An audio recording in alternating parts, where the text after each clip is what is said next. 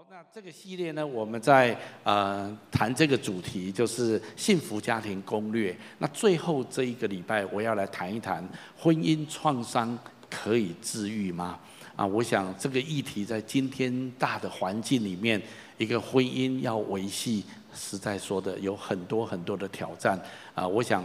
可能我们当中有一些的家人，你自己也经历过这样子的一个婚姻的伤痛，或者你所认识的亲朋好友当中，有一些人他们正在经历这样子的一种张力，好吧？我们也都一起来了解，我们怎么样可以看见在基督里面，在神里面，神可以怎样医治在婚姻这一方面的创伤？那我想。啊，有一些的学者，他们做一些的研究，我想从这里来开始。有两位精神科医师哈，那他们特别，他们访谈超过五千人，都是呃身体有疾病的人哈。那他们在研究一个议题，就是说。心理的压力跟疾病之间有怎么样子的关系？那他们也确实发现说，当一个人内心有更大的压力的时候，会呈现出他身体啊其他方面的疾病出来。然后他们针对这些压力，就做了一个压力指数表。那这是两名是非常有名的呃美国的精神科医师哈。那他们做出这个压力指示表，他们列出了四十三项生活当中有可能遇到的挫折跟压力，然后他甚至把这个压力指数啊，都把它列出来哈。那它前十项有可能造成内心最大的压力的前十项是这样子：第一个是配偶亡故，第二个是离婚，第三个是夫妻分居。我想我们的重点今天放在这地方哈。那有时候我觉得离婚跟分居这种婚姻所带来的创伤，我觉得有时候也并不比呃配偶亡故。这样子更难，更呃更轻松一点哈。为什么呢？因为说真的，啊、一个人失丧了他的配偶，也许他配偶去世的时候，说真的，当然很难过。但是整体来讲，那时候他很多的时候能够得到周边亲友的同情、陪伴跟支持，再加上有丧偶的仪式，也能够很清楚的把一个关系。做一个终结，我想在心理上面都是有比较清楚的一个支撑。但是如果一个人离婚或者是分居，他在他的婚姻生活当中遇到重大的创伤的时候，其实常常反而会得到这个社会当中很多负面的评价。也许在这个过程当中，他会得到别人对他的误解大于支持，责怪大于安慰。那么已经自己很难过了，已经自己很过不去了。但是那时候旁边的亲友可能也会报以异样的眼光，有时候这样子的压力反而是更大的。再加上在婚姻受创的人，他还得要处理后面很多跟配偶之间可能在财产、子女教养方面许多纠缠不清的事情。那这些的压力都不是一时之间可以解决的。我想这是很真实的事情。另外一个学者他做了一个研究，他发现人在遇到重大的失落或者变故之后，大约会经过五种心理的心路历程哈。第一个是开始是很震惊、否认，不可能这件事会发生在我身上，怎么会这样子呢？到底怎样了？啊，然后再来是很生气、很愤怒，然后讨价还价，然后最后会很忧郁、沮丧，会觉得自己很挫折。那慢慢慢慢的到最后才会接受现实。那我想，不管是前面讲的我们的压力指数，或者遇到生命中的创伤，有可能会经历过的一些的心理路程，我想，不论从学者或者我们自己观察的生命经验里面，一般来说，婚姻的伤痛，我常常觉得它会产生至少有三个常见的后果。第一个后果叫做身心的疲惫，还有受伤。当一个亲密的关系被撕裂或者挫败的时候，好像一个一方不管怎么努力，都没有办法获得关系上面的恢复跟改善，最后会产生一种无力或者无助的感觉，甚至在这个过程当中会觉得自己被骗、被利用，然后会觉得很受羞辱这样子的一种感觉。这些东西淹没一个人的时候，常常会让人一个觉得说非常的疲累。内心非常的受伤，我想一个在婚姻关系上面受到创伤的人，很容易有这样子身心的疲惫跟受伤。那第二个常见的一个结果就是自我的怀疑跟否否定，好像一个过去这么爱你、过去这么的接纳你、肯定你、欣赏你的一个人，现在却是拒绝你，或者否定你，或者攻击你，或者责骂你，好像那个自我的价值，好像在对方的眼中彻底的被践踏、被摧毁。很多时候这样子，自己会很怀疑自己，会觉得说，到底那我这样子。我哪里错了？会对自己的肯定、自己的价值会产生很大的挑战。我想这也是婚姻创伤当中很常见的一种现象。第三种，我认为常见的是前途的茫然跟艰困，因为很现实的，婚姻一旦触礁之后，紧接着而来的就是那儿女的监护权呢？那抚养要怎么样分配呢？还有经济的来源到底要怎么样来支撑呢？过去一个完整的家庭，夫妻他们一起共用所有的资产跟收入，可是现在好像必须要分开，还有每一个人所要负责的关于原来这个家庭的责任，可能都会带来很多的变数。这一些会让一个人感到前途茫茫。我想这一些的压力都来到一个人身上的时候，确实会带来很深的创伤。那么我们要问一个问题：这样子的创伤可以得着治愈吗？我今天要用这篇的信息来告诉所有在创伤当中，特别在婚姻的创伤当中，一个好消息。在别的地方我不知道，但是我非常知道，在基督耶稣里面，你可以得着治愈。那这到底是怎么样呢？我们如何可以在基督里面，我们婚姻的创伤？可以得着治愈呢？我今天要跟大家分享三个非常重要的点，来回应前面三个最常见到婚姻创伤所带出来的后果。第一个，我们刚刚提到，就是说，那当我心里面身心疲惫跟受伤的时候，我怎么样面对呢？我要给的第一个答案是：连于基督，来领受属天的安慰、医治，然后我们慢慢的就会结出美好的果实出来。那个果实是盼望的，是喜乐的，是有有前途的，是自我价值在被恢复的。我相信那一些都是很重要的美好的果实。常常在婚姻的创伤当中被摧毁的、被击打的一种生命的果实，今天可以在基督里面再重新恢复起来。为什么我们这样子讲呢？我想很多人你有这样的经验。你今天生病了，例如说你发烧了，你的呃流鼻涕各方面，最近当然流感啊各方面，那你就要去看耳鼻喉科，你要去看医生啊。所以你知道，当你身体有哪一方面的疾病的时候，你要去找哪一方面的医生，这个我们在常识上我们都很清楚。前一阵子我牙齿有一点问题，那我也去，我也必须要去找牙医啊。那我们知道什么问题要去找什么样子的人，好。那么我的问题是这样子，我们都知道身体的创伤，我们要去找医师来治疗。但是我要问你一个问题，那心灵的创伤，我们要去找谁呢？也许很多人说要找心灵的导师，要找精神科医师，我也不否认啊。但是我今天要告诉你一个最重要、最真实的答案，就是我们要找心灵的安慰师，也就是圣灵，其实就是神自己。为什么呢？因为圣经说神是灵，敬拜他要用心灵跟诚实来敬拜，而耶稣差遣圣灵成为我们的劝慰师。如果我们愿意寻求心灵创伤的医治，圣经很清楚地指示我们，我们需要神的灵的安慰跟医治。唯独他是我们心灵的创造者跟大医生。我的意思是说，你的心灵是谁造的？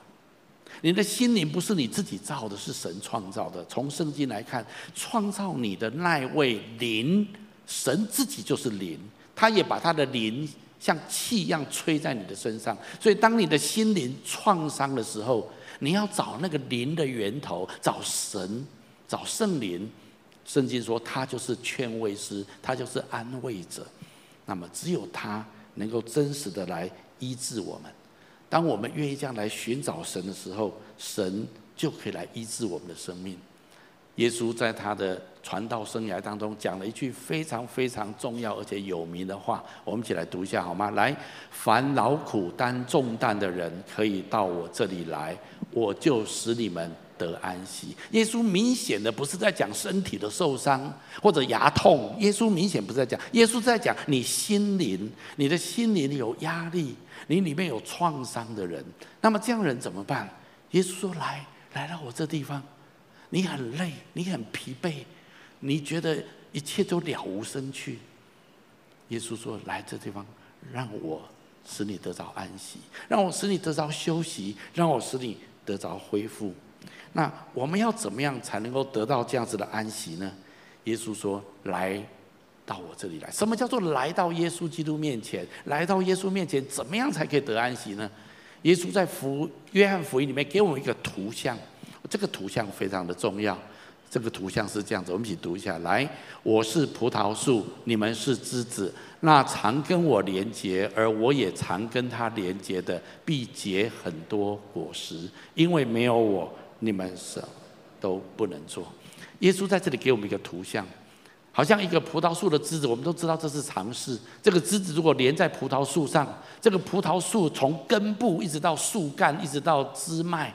的那个养分就源源不绝的供应这个挂着葡萄串的枝子，所以这个挂着葡萄串的枝子必须要跟树紧紧的连在一起，它就会长出呃甜美的葡萄出来。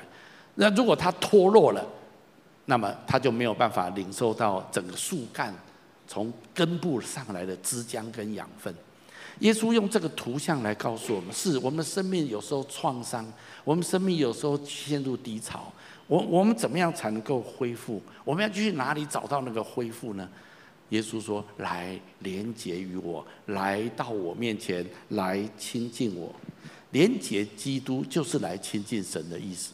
圣经上有一句话，我们一起来读一下：来，你们亲近神，神就必亲近你。我再讲一次：你们亲近神，神就必亲近你们。”圣经讲的很斩钉截铁，不是说啊主啊，我现在有需要，我主啊，我来亲近你。神说看一看，这个人很烦哎，常常这样子，我看你没救了，算了，我不理你。或者神觉得他觉得今天没有空，他不会不会回应你来到他面前。圣经没有这样说，圣经讲的非常清楚。如果一个人愿意主来到神面前，神不拒绝任何人。我再讲一次，神绝对没有拒绝任何人。你愿意亲近神，神就一定愿意亲近你。耶稣说：“寻找的就给他寻见，叩门的就给他开门。神是很清楚的，怕的就是一个人不找神，他就自己想办法去找旁门左道。我再次说，你身体的疾病确实你应该去找对的对象来医治啊。呃，这感冒呃流鼻水就耳鼻喉科啊，牙痛就牙牙牙科哈啊，心脏问题找心脏科啊。但是你心理的问题呢？你心理的问题呢？”你要找那心灵的大医生、创造者。耶稣说：“来到我面前，我要使你得着安息。”耶稣说：“连接于我，你就会结出美好的果实。”耶稣说：“你们亲近我，我就一定会亲近你们。”我再进一步的讲，当我们愿意来亲近神的时候，到底会有哪一些的养分进到我们的生命里面？我自己当基督徒这么多年。我也看见有许许多多基督徒的生命，上帝儿女的经历，我可以很清楚的下几个结论。当然这些都背后都可以很多的论述，但我想今天我把几个大纲要跟大家分享。为什么神要我们来亲近他？因为当我们亲近他之后，我们就会领受神话语的指引。而我们不知道该如何去，如何去。去想这件事情，如何去看待这件事情，神的话就会给我们一条路，让我们知道说我们应该怎么想这件事，我们应该用什么态度来面对这件事情。还有，我们就会认识神坚定的应许。当我们知道说神说。他会帮助我们，他爱我们，他会引导我们，神就一定会照他所说的这样子做。神是信实可靠的神。当我越亲近神，越认识神，我对对神越有信心，我越知道他的话语是真实的。我想，我们跟一个朋友如果淡淡淡的交往，我们大概不太认识他，他讲的话我们也半信半疑。但是如果你跟一个朋友很深的深交，很长年的认识，你知道他是可靠的好朋友，那么每一次他讲的话，你就知道他讲的话算数。那么我们跟神也是一样，这位神是创造天地万物、掌管历史的神。圣经说他是信实可靠的神。那一位信实的可靠的神，他到底 promise 我什么？他答应我哪些事情？圣经写得非常清楚。我今天如果要讲三天三夜讲不完，只是我在讲，当你亲近神，你就越来越认识神坚定的应许。也因为有神的话跟神的应许，你开始认识，开始领受。那么接下来，你就会得着圣灵大能的医治。神的灵是 powerful 大有能力的的的力量。神的灵不单单使一个很想怀孕无法怀孕的夫妻，让他们可以生出可爱的孩子。神的大能还可以做很多医治的工作。我相信神今天运行在我们的生命当中，从他的话语还有他圣灵的能力，他要带来许多医治跟恢复，还有最后。我们拥有教会家人的陪伴，我们活在这个世界上。如果我们亲近神，神就会让你知道，你也要亲近其他上帝为你预备的家人，也就是教会生活。那么我们就不孤单。你也看见，透过彼此的祷告、彼此的扶持，神的能力真的运行在我们的当中。今天的见证也提到这样子：当教会之间弟兄姐妹彼此的代祷，那是大有能力的。那我要这样子讲，这些问题都不是立刻当下马上好像就立竿见影。很多人说啊，我发烧了，我就吃个退烧药。是了，退烧吃完好像很舒服。但是你知道，如果你发烧的源头，为什么你发炎发烧，你没有找到根源，退烧药效去过去了，你还是会再烧起来的。很多人很想说，我现在受是受伤，我现在很痛，我谁谁让我不要痛就好。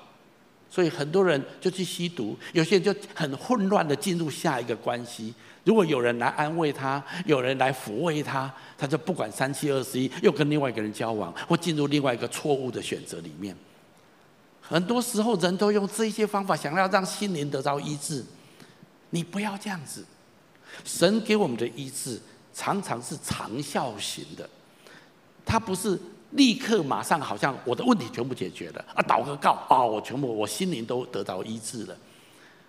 我们都知道生命是需要时间成长的，我们都知道那个葡萄树的枝子连在葡萄树上，不是一连啪一个一串葡萄就出现了，他要持续连着，一直连着。请你跟我说持续连着，要持续连着，然后那个枝浆就一直进来，一直进来，一直慢慢慢慢，那个美好的果实就长出来。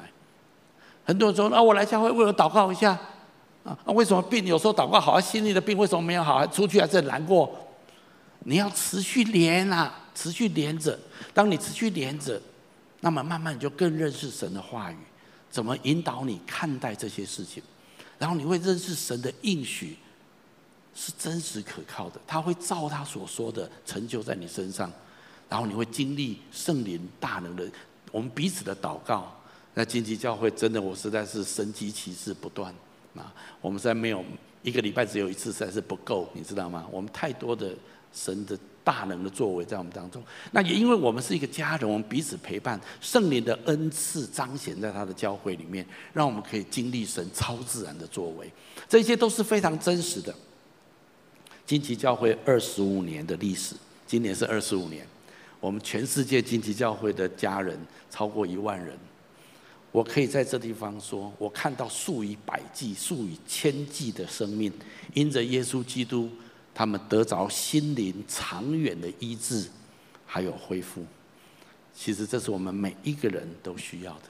如果你今天已经是基督徒，已经在主里面，那么透过这一些的创伤，我相信神要把你拉近他，神要你靠近他。也许过去你也信主。可是，也许在你的生命当中有一些的部分，神要帮助你更加的成长，更加的勇敢去面对，透过这一些的创伤。所以，如果你愿意来亲近神，神会指导你，神会引领你前面的道路。如果你还不太认识神，你不是基督徒，那你就不知道什么叫做连于神，什么叫做在连于基督，这是什么意思？没有关系，这就是为什么我们有教会的原因。我们会陪伴你，我们会帮助你，让你知道怎么样连于基督，以至于你可以领受从神来的医治、恢复，最后能够结出美好的果实。无论如何，你的心灵要得着医治的第一步，是来连于基督，是来跟这一位心灵的创造者，他本身就是一个灵。他也把他的气息吹在我们的里面，创造了我们的灵。所以，当我们的心灵创伤的时候，那一位源头那个创造者，他知道怎么医治我们。所以，这是最重要的第一件事情。那么，关于心灵的创伤，我刚刚提到，第二就是我们很容易因为在这个婚姻的创伤里面感到自卑，感到自我价值低落，感到自我否定。那么怎么办呢？在基督里面怎么得到医治呢？第二个标题我要给大家就是，我们要重塑自信。那怎么样重塑自信呢？要学习从上帝的眼光看自己。如果你学会这样子，那么你就重新得力。在一个婚姻的创伤当中，不管你扮演什么角色，有些人是扮演加害者的角色，有些人是扮演受害者的角色。不过以我当牧师辅导的经验来说，哈。我认为几乎所有的人都觉得他是受害者的角色啊。其实难免我们都有一些部分伤害了对方，那也有一些时候我们被对方所伤害。不管在婚姻的创伤当中，你扮演什么样的角色，我相信，当我们想到我们的家人，想到我们的配偶，或者想到我们家族，想到我们的孩子，很多时候我们会感到对他们感到非常的愧疚感。有时候会有一种自责在你的里面，当这种很深的自责、愧疚感在我们里面淹没我们的时候，常常会摧毁一个人，觉得自己是失败的，觉得自己是永远无法再站起来，觉得自己永远是欠某一些人欠他一辈子的。有些人甚至因此会轻生。我真的要求神格外的怜悯，帮助我们。那这个时候，自我价值感的摧毁，常常造成一个人人格很大很大的攻击。我们要很小心这件事情。那我我们要怎么样面对这件事情呢？当自我控告、当自我否定的感觉一直淹没我们的时候呢？我们要很很注意的知道，我们来到基督的面前，我们要认识这一位神。这位神，首先他要跟我们讲一件事情，就是他很愿意。宽恕我们的过犯。我们来读一下这段圣经节。来，我是唯一的上帝，我饶恕你的罪过，我不因你的罪孽向你报复。这是一件很重要的事情。有时候我们觉得真的自己不知道该怎么去面对我们曾经犯下的错误。也许我们愧对我们的孩子，愧对我们的家族的家人。很多时候我们内心有很多纠缠的感觉。但是今天第一件，我们要恢复自信，恢复自我价值。你要知道，神来到你来到神面前，神要跟你说，他愿意宽恕你。所以，如果你愿意来到神面前，寻求神的原谅跟宽恕，圣经告诉我们，神愿意宽恕你的过犯。这并不是说我们被神宽恕了，我们就都没有问题了，不是。当我们被神宽恕之后，我们就要接纳自己的不完全，知道哪里，我知道我有很大成长的空间，接纳自己的不完全。然后我们要学习一个非常重要，我再讲一次，学习一个非常重要的一件事情，就是我们要开始学习从上帝的眼光看我们。太多时候我们会在婚姻当中创伤，很多时候也根源于我们对自己有一种看法，未必是神对我们的看法。有时候我们对自己的认知会带来某种程度的自卑或者骄傲。这一些有时候会成为一种很坚固的营垒，在关系当中会成为你们很受伤的根源。但是今天，如果我们学会放下自己，从上帝的眼光来认识自己，那么我今天要告诉你，上帝是怎么看你的。第一个，上帝很愿意原谅你；第二个，上帝要你从学习从他的眼光来看待自己。那你说，我怎么样从上帝的眼光看待自己？我觉得下面这处经文对我来讲是，对我来讲很很重要。我也我跟你分享跟介绍，我们来读一下这段圣经节来。神啊，你的慈爱何其宝贝！世人投靠在你翅膀的印下，他们必因你店里的肥甘得以饱足，你必叫他们喝你乐河的水，因为在你那里有生命的源头，在你的光中，我们必得见光。这段圣经节表面上看起来，我们觉得嗯很不错，上帝是个慈爱的神哈。然后如果我投靠他，我就有肥甘啊，肥甘现在呃有点太肥了哈。那在古时候是农业社会，你要吃到一点油脂啊，这是很宝贵的东西哈。喝乐河的水，就是你的生命会被喜乐所充满啊。好，我来解释一下这件事情。从这两处经文，刚刚说神是慈爱的神，还有神愿意宽恕我们。从这两处经文，我们知道神不仅是不轻易发怒、愿意饶恕我们过罪过的神，他更是充满慈爱的神。而且后面这段圣经就，如果我们愿意投靠他，那么我们终必领受神的丰盛，这就是肥甘的意思，还有喜乐喝乐河的水。这是这个诗篇里面告诉我们，我们生命的结局。如果我们愿意投靠神，我们至终。会领受神的丰盛跟喜乐。那你说为什么可以这样子呢？我认为答案在最后一句话，因为在你那里有生命的源头，在你的光中，我们得见光。你说这到底是什么意思？让我稍微说明一下。圣经的意思是，神自己是生命的源头，我们都源于他，我们从他而出，我们是他所创造的。所以他创造了我们这个人，创造了我们的生命，也因为这样子，只有他真正懂你的生命，懂你这个人。你以为你懂自己吗？其实你没有神懂你。那神了你，神知道你，神也了解你为什么受伤，神也知道你受创的原因，那个来龙去脉是什么。因为神是你生命的源头。好，今天。按照这段圣经说，如果愿意从神的角度，从神的启示，启示是一种亮光的意思。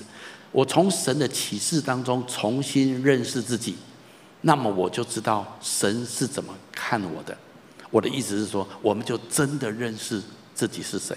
我们在婚姻的创伤当中，我们会从我们的配偶，也许是过前配偶。我们会从我们周边的亲友回馈我们在这一次婚姻的创伤里面对我们的看法，还有我们对自己过去失败的经验会产生我们对自己的看法。这些的看法很多时候都是很负面的，这些的看法很容易把我们击倒。但是真正我们是谁，不是由我们过去的经验来定义的，也不是我们周边的亲友来定义的。真正你是谁？是由创造你那生命的源头的那一位来定义的。那当他说你是谁，当他让你真正认识他、认识你自己的时候，那才是真正的你自己。那我怎么样才能够从上帝那地方认识我自己呢？你必须在上帝的启示、他的光中得见光的意思是，你必须在上帝的启示当中，才能够真正的认识自己。听起来有点玄奥，但没有那么的过，没有那么的奥秘。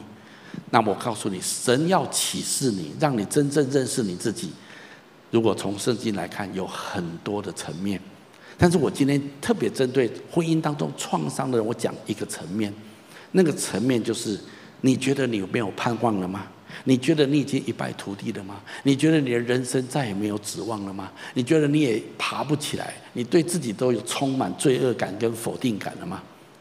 那么我的未来怎么办？我的人生怎么办？今天，如果你可以在基督里面，在神的启示当中重新认识自己，你的生命必大得鼓励跟重新得力。为什么呢？因为你如果真的认识神，神的启示真的临到在你，你就知道一件事情。因为我们会知道，不是我做得到什么，不是我可以站起来，不是我好像。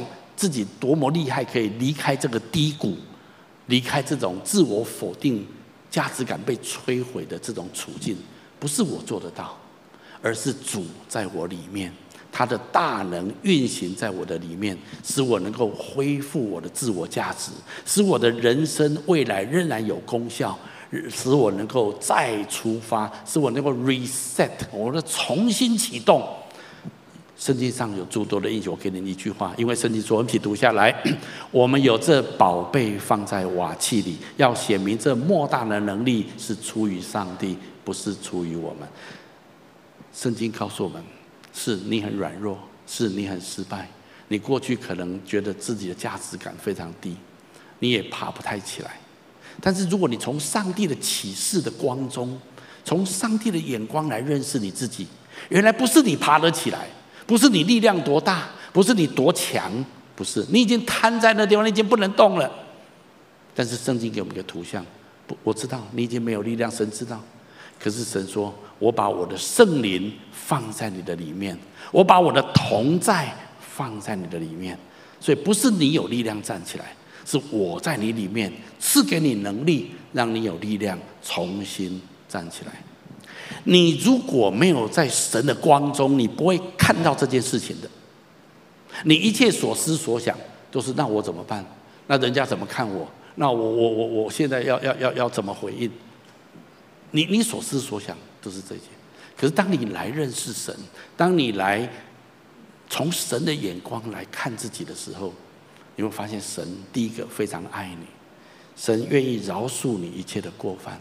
而且神说：“我与你同在，我的能力会来帮助你，让你重新站起来。”耶稣曾经讲一句话，他说：“你的眼睛是你身上的灯，你的眼睛如果嘹亮，你的全身就光明；如果你的眼睛昏花，你全身就黑暗。”其实耶稣在讲的不是肉体的眼睛，耶稣是在讲你心灵的眼睛。你的心灵的眼睛有没有光？如果你的心灵的眼睛是昏暗的，你全身就黑暗。为什么这出圣经讲说在光中得见光？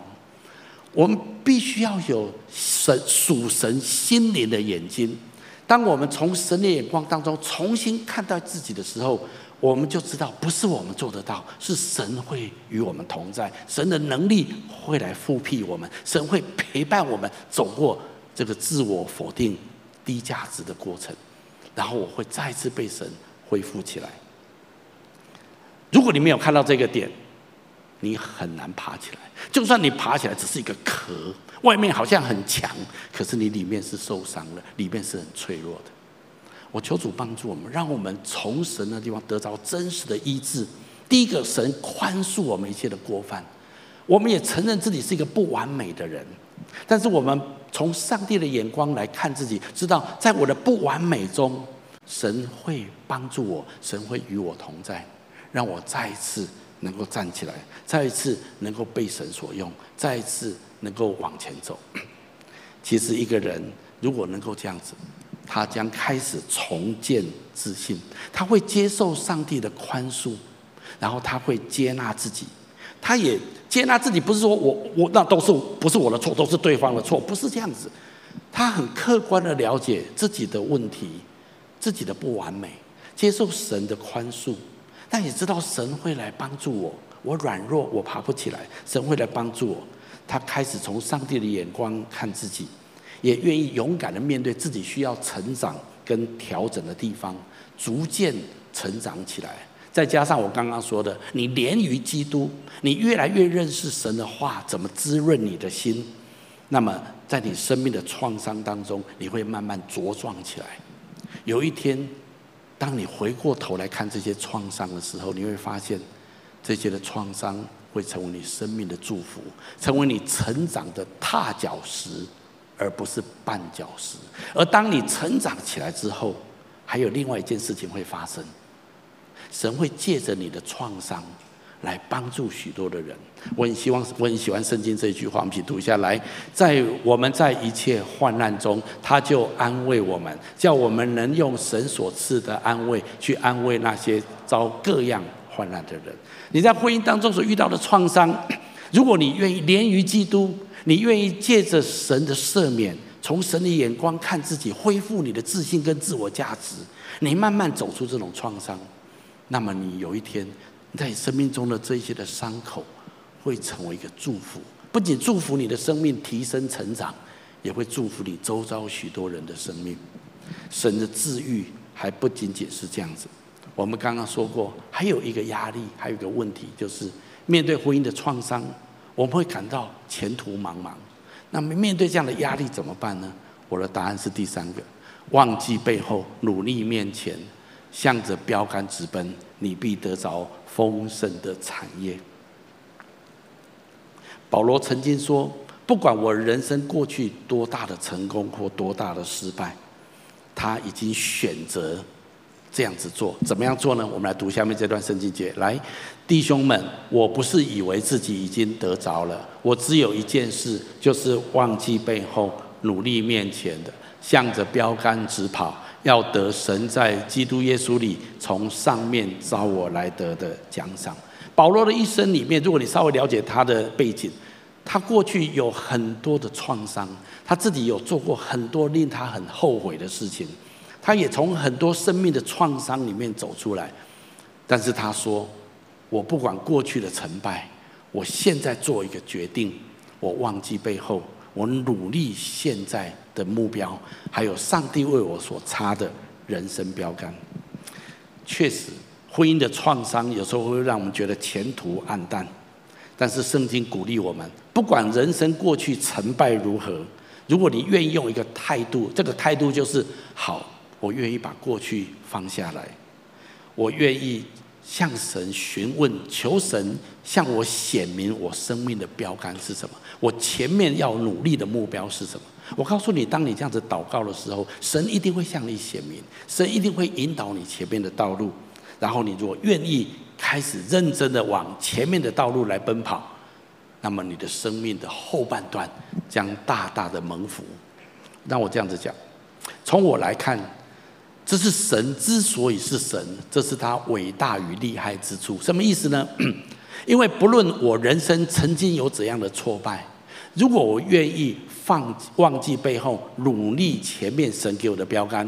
那么他就有办法使我至终仍然得着丰盛的产业或者丰盛的人生。换句话说，我要把我的生命 reset，我要重新开机，重新启动。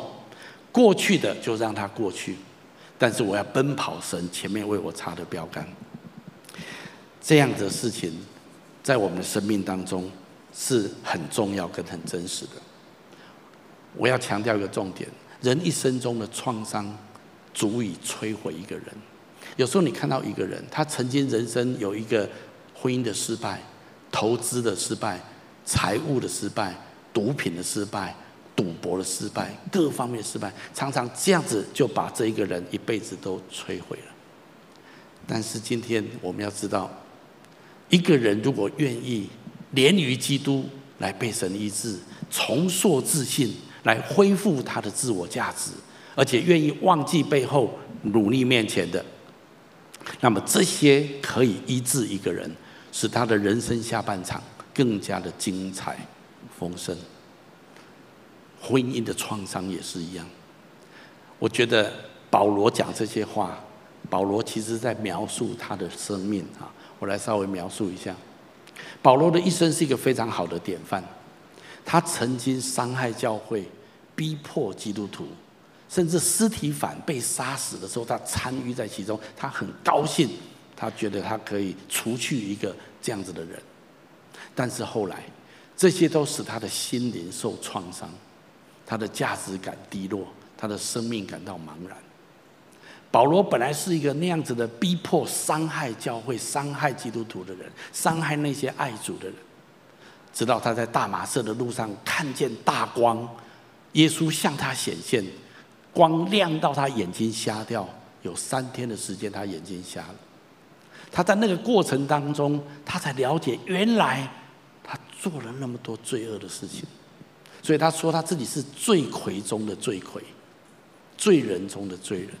保罗他内心有很深的自我价值感的低落，他内心有很多生生命的创伤在他的里面。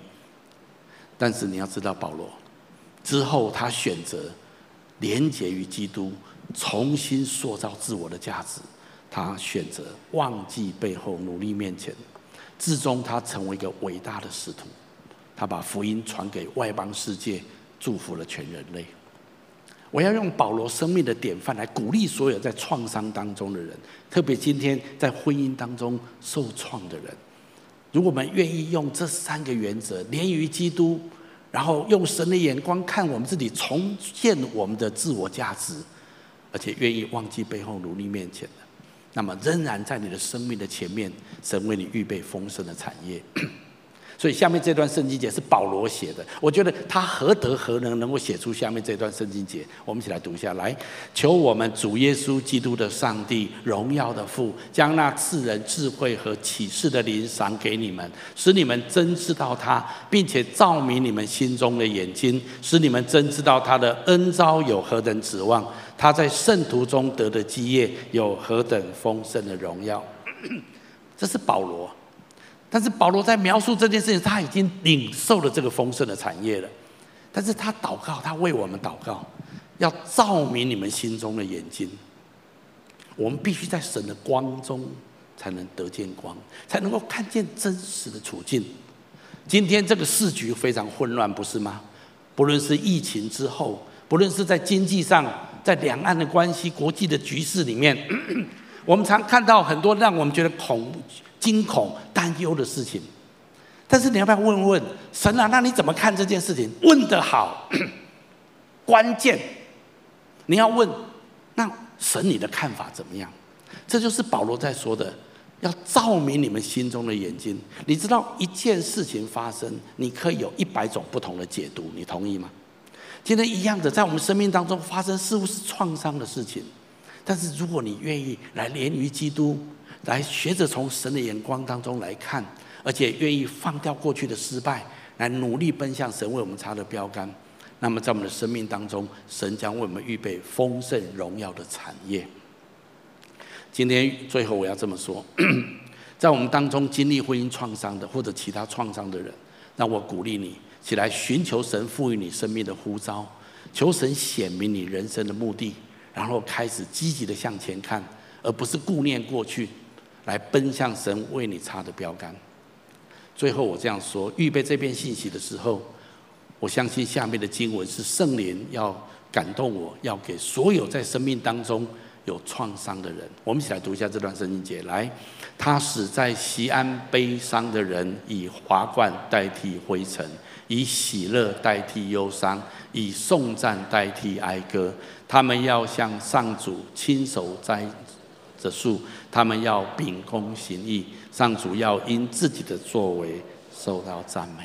一切在哀伤当中，在创伤当中的人，特别在婚姻的创伤当中的人，我今天宣告，神要以华冠来代替你生命中的灰尘，神要用喜乐来代替你的忧伤，神要让你的口中发出颂赞，来代替你曾经发出的哀歌。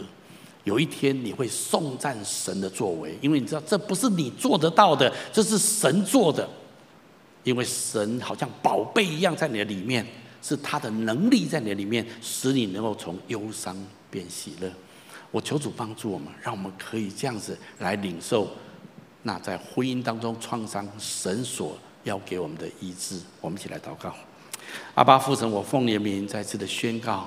主，你的恩高，医治的恩高，你话语的亮光，圣灵的启示，要充满在我们的当中。不论在线上，在分堂点，在现场，我们所有的家人或者我们的好朋友，愿你的灵充满我们，恩高我们，医治我们，恢复我们。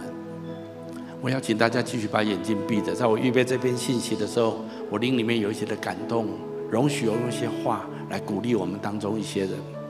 我想，不论在线上的，或者是在现场的，我觉得我们当中有一种人，你在婚姻的创伤当中，让你非常非常的挫折，你有时候甚至想要轻生了事，你觉得活得实在太累了，也太不值得了。我觉得今天神有话要跟你说，神的话第一个就是今天的主题经文：压伤的芦苇，它不折断。将残的灯火，它不吹灭。我觉得今天神要来到你面前跟你说：“我的孩子，来连结于我，不要害怕，来亲近我，我必赐给你力量。我要让你来领受我在你生命当中幕后的祝福。你说我怎么知道神会做这样的事情？我我怎么有把握神一定会帮助我呢？神今天给你一个记号，那个记号就是你听见我今天讲这一篇信息，还有我现在在讲这些话，就是一个记号。因为神说：“我的孩子，我知道你的痛苦，我知道你的受伤，我不会压伤你，我不会折断你，我要来恢复你。”这是第一个话，我要给这样的人。第二种人，我觉得在我们当中有人，你在婚姻的创伤当中，其实你比较不担心你自己，你比较担心的是你的孩子，你很怕你的孩子被你们这样子的一种。婚姻的创伤受到波及，你对孩子感到非常的忧虑。我感觉今天神要跟这样子的爸爸或者妈妈说，把孩子带到我的面前，帮助他们连结于我，帮助他们来信靠我。我觉得神说，他们一生将要蒙受祝福，超过你所求所想。我的意思是，我觉得神要鼓励你。不要靠你自己的力量，想要保护孩子，或来为带领孩子长大。是，当然你会尽你的力量，但是神说，也要把孩子带到他的面前，让孩子连结于神，神会祝福你的孩子，使他蒙福。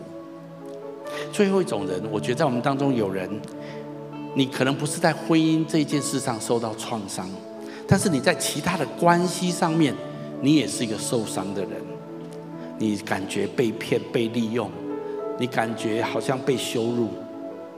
今天我觉得神好像要跟你说，耶稣说：“我的孩子，我也一样被骗、被利用、被羞辱，好不好？来认识我，来到我的面前，我要使你的心灵得着安慰，我必带领你经过这个医治的过程，我至终要使你的生命。”得着丰盛的产业，我要请大家继续把眼睛闭着。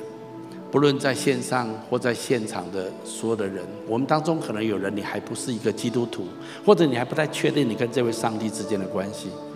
我相信今天最重要的一件事情就是，神要你知道有一位创造你、爱你的神，他是你心灵的生命的源头。当你心灵受创的时候、受伤的时候，只有他知道怎么样可以真实的医治你。也许你要问说：“那我应该怎么做呢？”最重要的第一件事，就来信靠他，来接受他到你的心中，让他赦免你一切的罪过，让他的能力能够进到你的生命里面。你要像葡萄树的枝子连在葡萄树上，开始领受它的枝浆跟养分。所以下面我要做一个简短的祷告。来接受跟信靠耶稣，我邀请你可以一句一句的跟着我来祷告。亲爱的主耶稣，在这个时候，我愿意打开我的心，邀请你进到我的心中来，成为我的救主，还有生命的主宰。我要请求你赦免我一切的罪过，医治我一切的过犯，赐给我你的喜乐。赐给我你的丰盛，我把自己交托给你，也把我一切的忧伤交托给你。我这样子祷告，是奉耶稣基督的名。是奉耶稣基督的